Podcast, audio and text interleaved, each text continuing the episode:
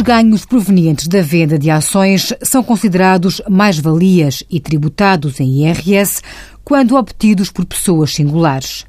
Em regra, o ganho é constituído pela diferença entre o valor de venda e o valor de aquisição, podendo ainda deduzirem-se as despesas necessárias e efetivamente praticadas inerentes à aquisição e alienação dessas ações.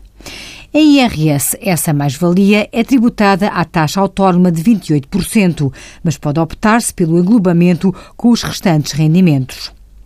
Quando se trata de mais-valias obtidas na venda de ações ou cotas relativas a micro e pequenas empresas não cotadas nos mercados regulamentado ou não regulamentado da Bolsa de Valores, têm o benefício de apenas serem tributadas em 50% do seu valor. A isenção que antes era dada para o saldo positivo, entre as mais-valias e menos-valias, até 5 mil euros, nestas operações sobre ações ou cotas, já não se aplica desde 2003.